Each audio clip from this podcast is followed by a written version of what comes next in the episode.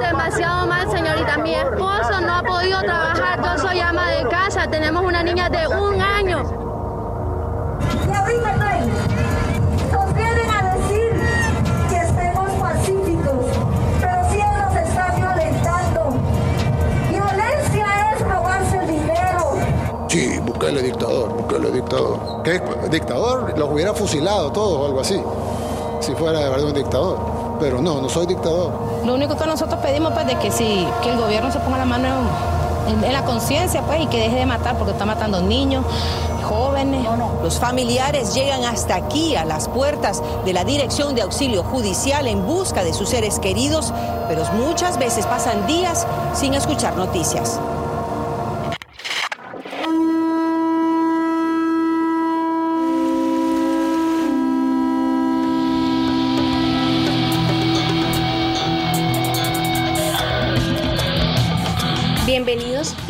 A Voces Abiertas de América Latina y el Caribe, un podcast sobre y de la sociedad civil en la región, sus desafíos, sus apuestas y sus sueños por un mundo más justo y sostenible.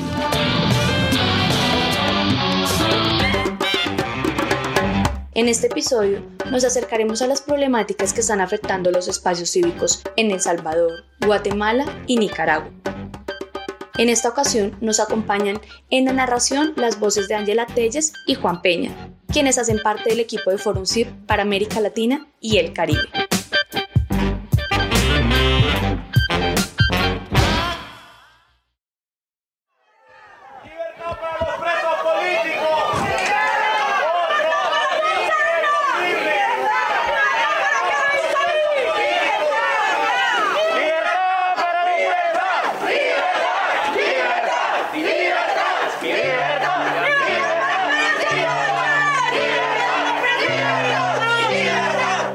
La crisis por pandemia COVID-19 puso en jaque a la sociedad civil.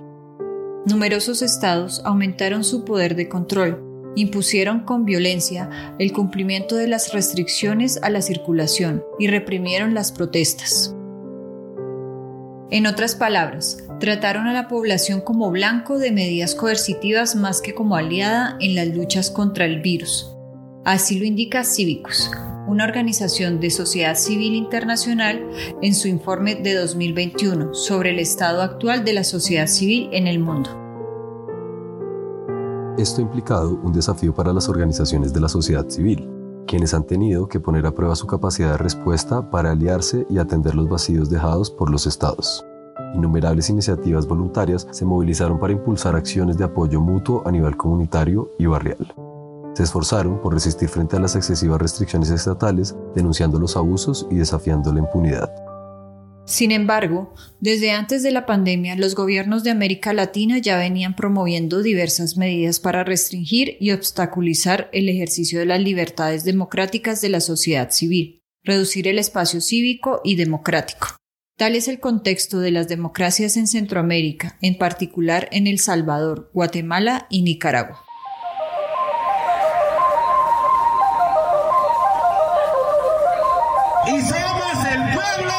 Quienes ponemos a las autoridades y somos el pueblo que hoy pedimos la renuncia del presidente. ¿Así es o no es así? Esto es claro y directo, aquí no estamos en juego. Como comandante general de la Fuerza Armada y en nombre del pueblo salvadoreño, quien represento como presidente de la República, quiero reiterarles nuestro agradecimiento por ayudar a salvar a nuestra patria de los enemigos externos e internos. Hagamos un recuento sobre las particularidades de los gobiernos de estos países. Desde el 2007, año en el que asumió la presidencia, el gobierno del presidente Daniel Ortega ha desmantelado la mayoría de los controles institucionales sobre el poder presidencial. El Consejo Supremo Electoral, compuesto por miembros leales a Ortega, ha excluido a partidos políticos opositores y destituido a legisladores de la oposición. La Corte Suprema de Justicia ha confirmado decisiones del Consejo Supremo Electoral que socavan derechos políticos y que permitieron a Ortega ignorar una provisión constitucional a su reelección y postularse a un segundo mandato. Asimismo, se han aprobado un sinnúmero de normas que facilitan el enjuiciamiento de personas por recibir financiación extranjera y por publicar información que el gobierno considere falsa.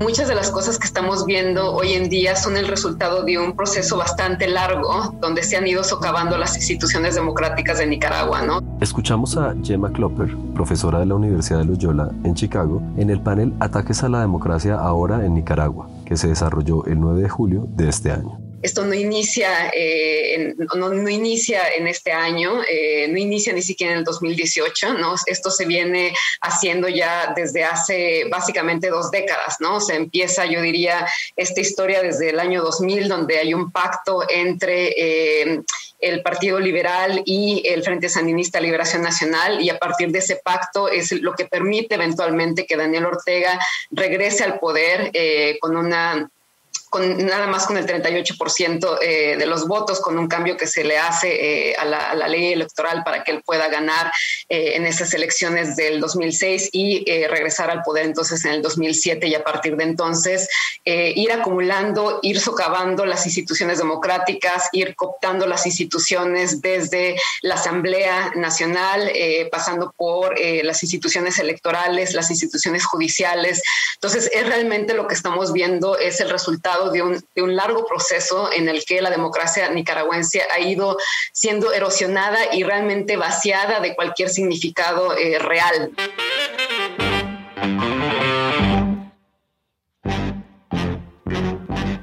Guatemala, desde que el expresidente Jimmy Morales se rehusó en el 2018 a prorrogar el mandato de la Comisión Internacional contra la Impunidad en Guatemala, CICIG, respaldada por las Naciones Unidas, el ritmo de las investigaciones se ha desacelerado y esto ha limitado la posibilidad de rendición de cuentas en casos de corrupción a gran escala y abuso de poder. El actual presidente, Alejandro Yamatei, que asumió el cargo en enero de 2020, estuvo de acuerdo con que se pusiera fin al mandato de la CICIG. El gobierno prácticamente tiene año y medio de estar en el poder y más de un año ha gobernado con estado de excepción bajo el argumento de la, de la pandemia. Este es Manfredo Marroquín, de Acción Ciudadana, organización de sociedad civil de Guatemala. Y bajo este estado de excepción pues quedan anuladas garantías constitucionales de los ciudadanos, derechos, quedan anuladas leyes muy importantes para resguardar los recursos públicos, como por ejemplo la ley de compras y contrataciones, y digamos la no vigencia de estas leyes durante tan prolongados periodos, pues ha, ha dado lugar a que el gobierno abuse yo diría un abuso ya sistémico, sistemático de los recursos públicos, casos y escándalos de corrupción prácticamente todas las semanas salen grandes casos de corrupción que involucran en su mayoría eh, recursos destinados a la pandemia. Este gobierno logró que se aplicaran unas reformas a la ley de ONGs, las cuales estarían concediendo al Ejecutivo un poder casi absoluto de decidir quiénes sí y quiénes no pueden expresarse y organizarse como lo confirma Manfredo Marroquín. En Guatemala entra en vigor una ley anti-ONGs en la que pretenden por la vía administrativa cancelar a cualquier organización discrecionalmente porque da mucho espacio discrecional para que así lo hagan. Y entonces eh, vamos a entrar a una nueva etapa, evidentemente, donde se va el gobierno que tiene cooptado los tres poderes del Estado, pues básicamente busca silenciar la única oposición que hay en el país y es la que se expresa por medio de actores independientes como la sociedad civil.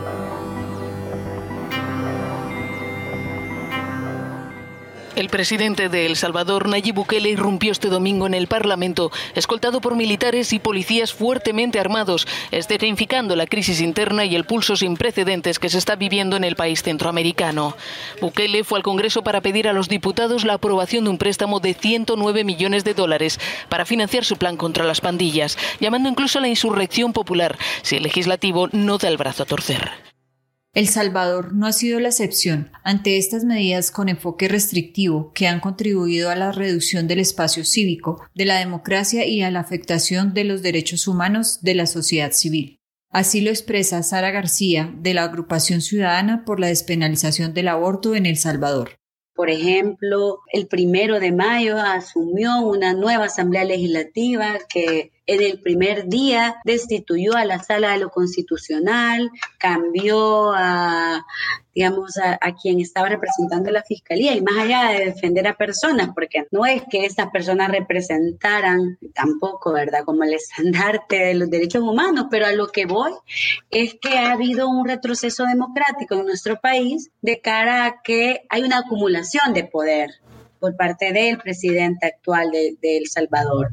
Entonces, este presidente ha acumulado el poder de tal manera que el Ejecutivo lo controla, el legislativo lo controla y también el judicial a través de la sala. Son personas electas por este presidente prácticamente y vemos las similitudes en la región, vemos cómo cada vez nos vamos pareciendo más a lo que sucede en Nicaragua, por ejemplo, en temas de democracia, en temas de desdibujar pues las maneras en donde esta separación de poderes existía anteriormente. Entonces, eso ha sido como una, una gran afectación que tenemos como organizaciones en medio de este contexto de restricciones y vulneraciones de las libertades democráticas, la sociedad civil centroamericana ha salido a las calles a protestar en respuesta a los impactos de estas restricciones democráticas, así como ante la respuesta del Estado en el manejo de la crisis sanitaria mundial.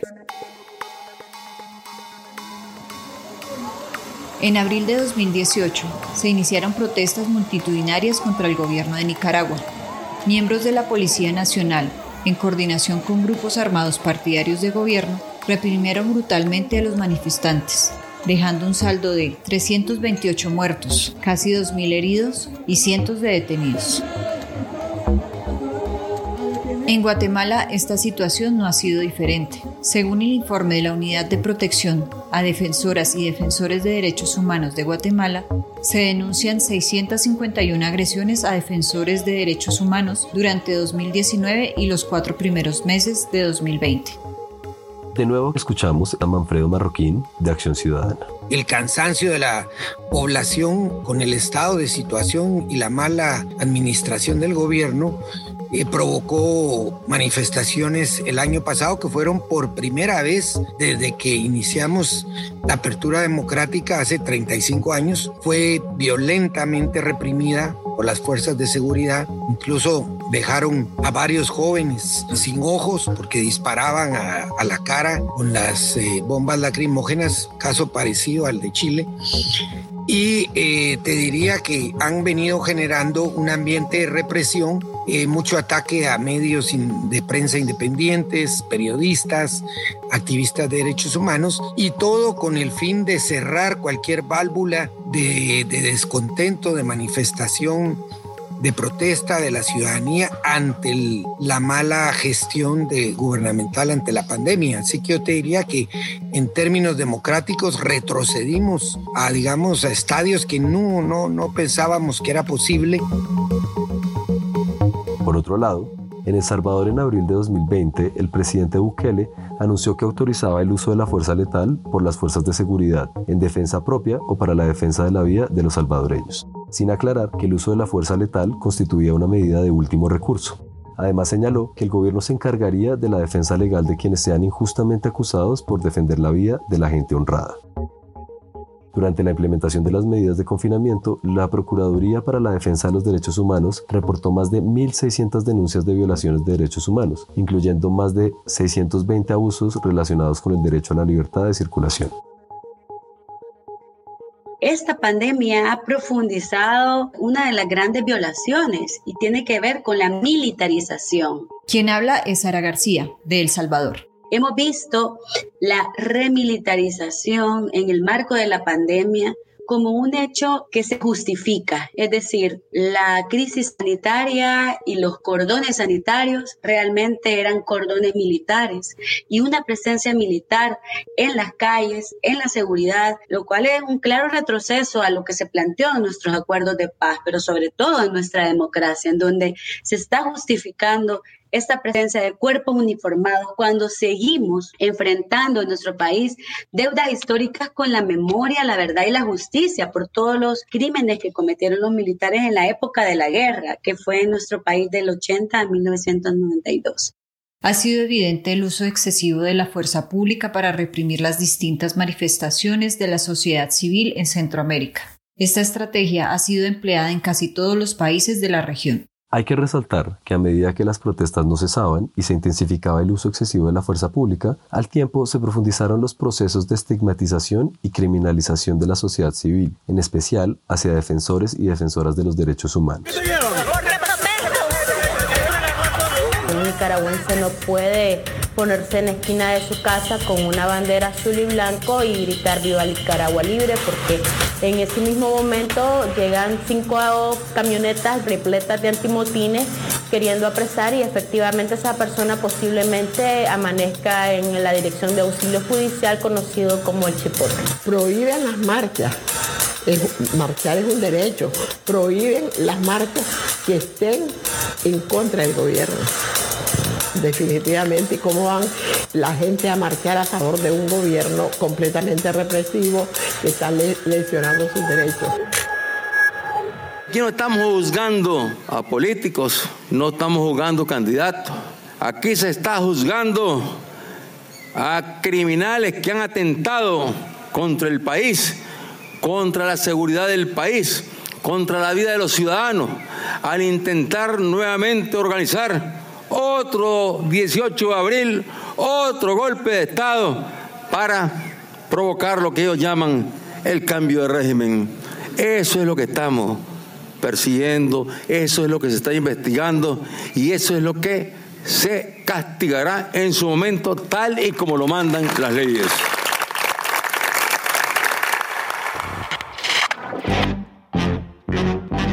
Entonces sí hay retrocesos muy evidentes. Volvemos a Manfredo de Guatemala. Vemos también cómo eh, hay, una, hay una persecución, una reacción violenta eh, contra activistas que denuncian corrupción a nivel de municipios, eh, sobre todo alcaldes que reaccionan violentamente a los pedidos de rendición de cuentas del, de grupos ciudadanos o de ciudadanos. Incluso nosotros estamos siguiendo un caso ahora de un miembro de una comisión de auditoría social que incluso fue no solo maltratado verbalmente, sino físicamente por un alcalde, solo por el hecho de estarle exigiendo que rindiera cuentas sobre la ejecución presupuestaria del municipio. Por su parte, Sara de El Salvador nos habla sobre los riesgos que el movimiento feminista en El Salvador enfrenta por su labor ante las medidas restrictivas del gobierno este movimiento feminista y nosotras como organizaciones estamos señalando con fuerza, estamos denunciando al Estado por tratos crueles, inhumanos y degradantes. Y esto creemos que va a profundizar la situación de, persecución, de ataques, y no solo por parte del gobierno, también por parte de los grupos antiderechos o grupos fundamentalistas que se oponen a todos los derechos que tienen que ver con la salud sexual y reproductiva, los derechos que tienen que ver con el cuerpo de las mujeres. Entonces hay un doble ataque, el ataque más gubernamental, pero también de estos poderes fácticos que definitivamente están afectando la labor que tenemos como defensoras.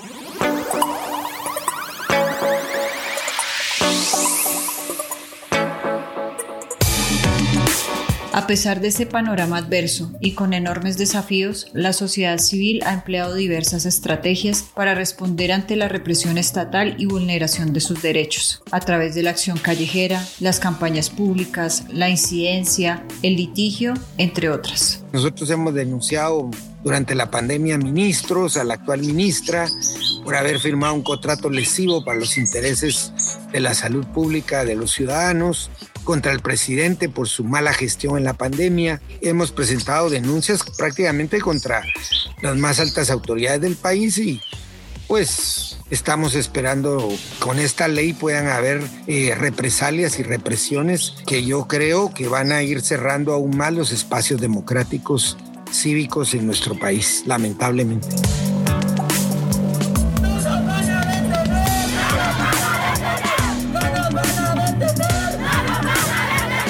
En marzo de este año, las mujeres salvadoreñas de distintas comunidades, organizaciones feministas, comunidad LGTBI y promotoras de los derechos humanos se manifestaron para reclamar la despenalización del aborto y denunciar violaciones de sus derechos. Llegaré hasta el final. Eh, consecuente con mi compromiso de defender los derechos humanos al precio que sea. La labor de líderes y lideresas de la sociedad civil y la sociedad civil misma es invaluable para construir democracias y un mundo más justo y sostenible.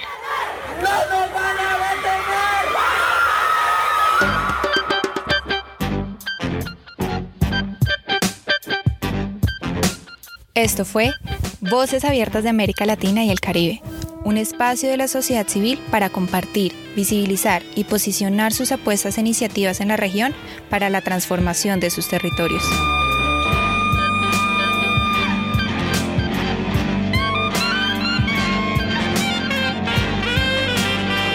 La información de los fragmentos que hemos escuchado durante el episodio la pueden encontrar en la descripción del mismo.